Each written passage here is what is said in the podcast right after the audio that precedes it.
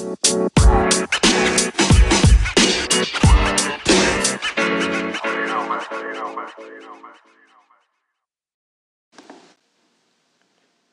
compañeros, soy Víctor Salinas, fisioterapeuta y director de Innova, Instituto de Salud y Deporte.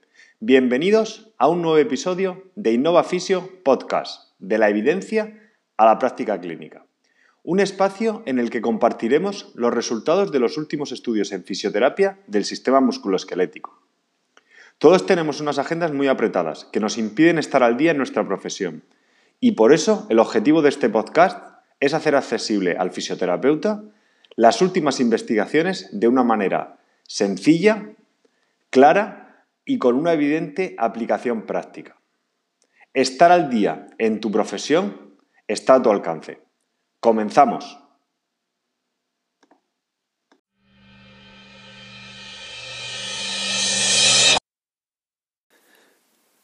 Hola compañeros, bienvenidos a un nuevo episodio de Innova Fisio Podcast. En el capítulo de hoy analizaremos un artículo sobre los saltos unilaterales en diferentes direcciones como medida de valoración de la potencia en futbolistas, publicado por Murtag y colaboradores en el Journal of Science and Medicine in Sport en 2017.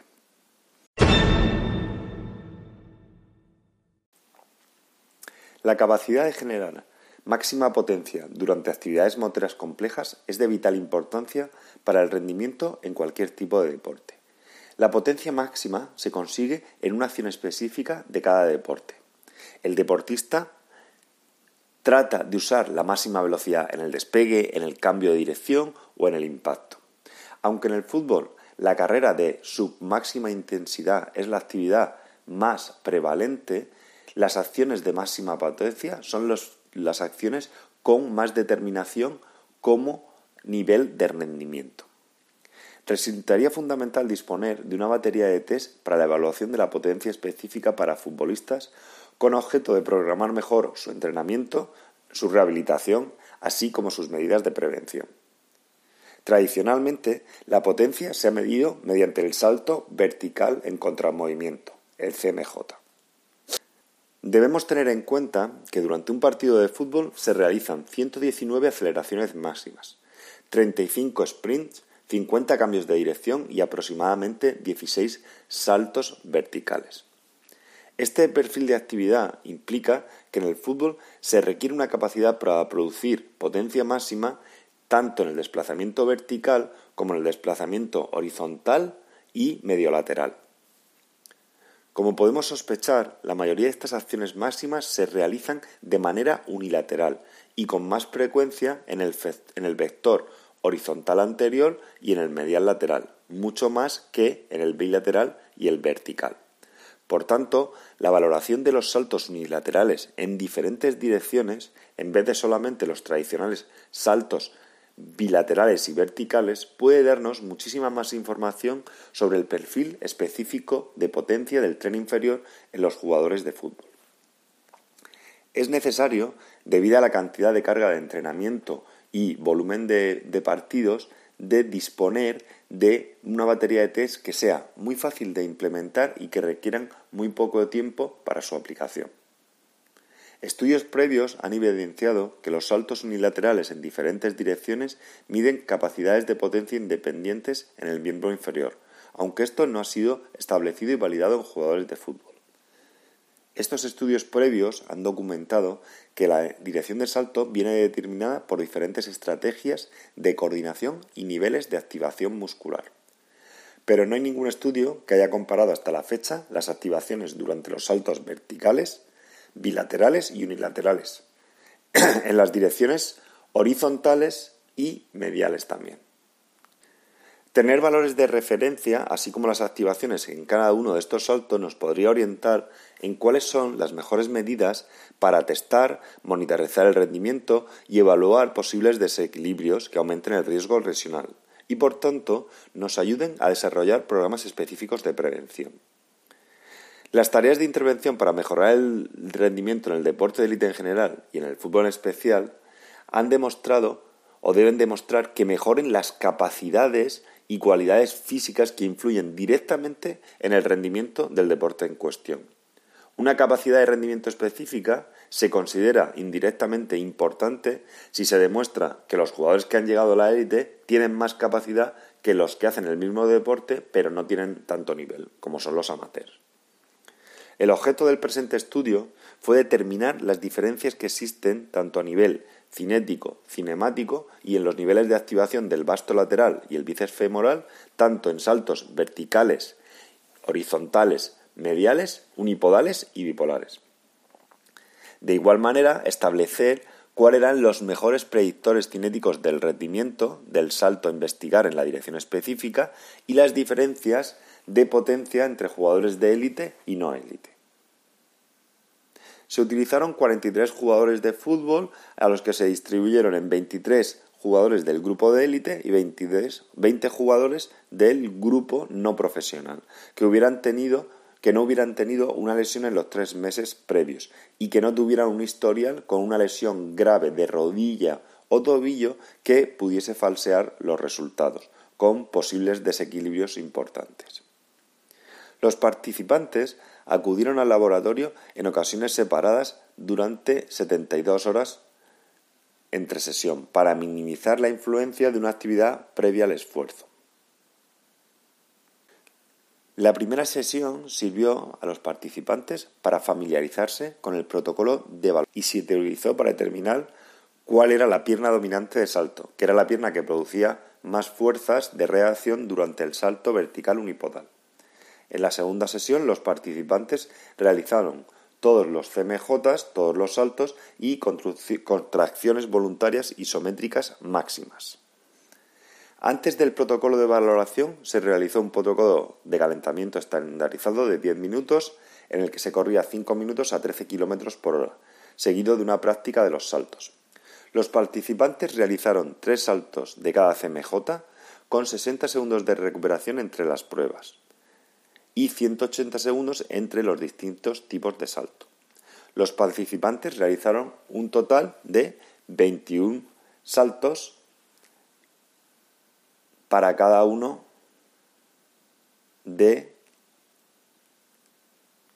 de los saltos, se le recomendaba a los pacientes que mantuviesen los brazos en su pelvis.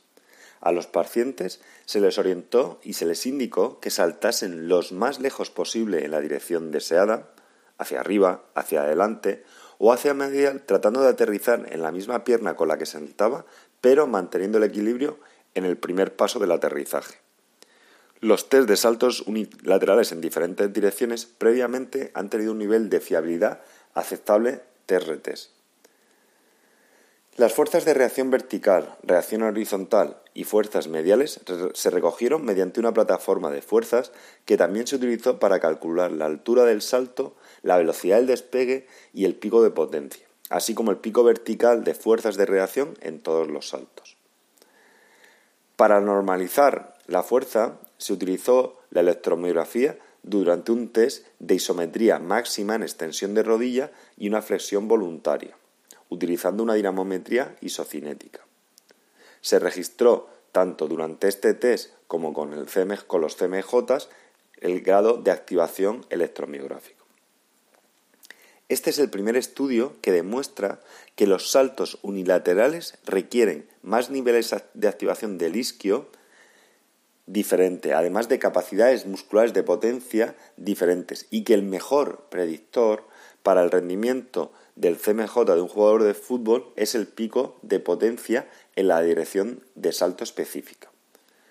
Los saltos verticales a dos piernas, el CMJ clásico, demostraron un rendimiento similar tanto en jugadores de élite como, como de no élite, pero sin embargo los saltos unilaterales en diferentes direcciones fueron muchísimo mayores en los jugadores de élite, siendo un determinante característico de esta población.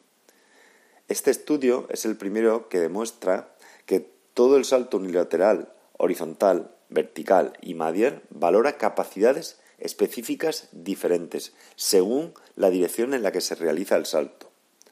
Y el pico de fuerza vertical va a variar, así como la velocidad de despegue en jugadores de fútbol. Los datos electromiográficos demuestran que los saltos horizontales requieren de mayor actividad del bíceps femoral en comparación con el, resto de, saltos. Esto está en correlación con otros estudios que demuestran que los saltos horizontales tienen una mayor actividad electromiográfica de la musculatura isquiosural en relación con los saltos verticales, dándonos un tip muy importante tanto en la rehabilitación como en la prevención de las lesiones de la musculatura de la cadena posterior. También se indica que una mayor flexión de cadera y un uso de, la musculatura de esta en los saltos horizontales aparece como correlacionado con la mayor activación del isquio en relación con los saltos verticales. El pico de activación electromiográfica en los saltos verticales y horizontales fue parecido para la musculatura del vasto lateral, al igual que ha aparecido en investigaciones previas. Podemos concluir, pues, que el vasto lateral da una contribución similar, similar, al rendimiento en el salto de todas las direcciones, pero que el bíceps femoral se activa muchísimo más cuando se trata de saltos horizontales. Resulta fundamental, antes de prescribir estrategias de entrenamiento, de rehabilitación o de prevención para un jugador de fútbol, saber las capacidades de potencia y los déficits que puedan tener en cada una de las direcciones. Además, este estudio demuestra que al no existir diferencias en el CMJ en la población de élite y amateur, probablemente este no sea el test ideal para diferenciar el rendimiento de este tipo de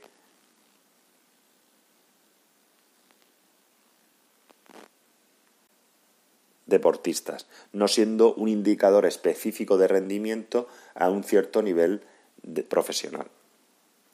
Podemos concluir que los saltos de CMJ unilateral son específicos según la dirección en la que se salta, en cuanto a cinética, cinemática y electromiográfica. El salto unipodal horizontal requiere una mayor activación de la musculatura esquizoidal que los saltos verticales y mediales, mientras que el pico de potencia en la dirección específica de salto es el mejor predictor. Los saltos verticales bilaterales parece ser que no diferencian a la población de élite de la población amateur. Los saltos unilaterales, verticales, horizontales y mediales valoran capacidades de potencia de la pierna independientes de cada dirección y potencialmente deben ser utilizados tanto para programar el entrenamiento como para detectar asimetrías y poder customizar programas de prevención específicos para la futura monitorización en la rehabilitación de diferentes lesiones del miembro inferior o para la prevención de estas.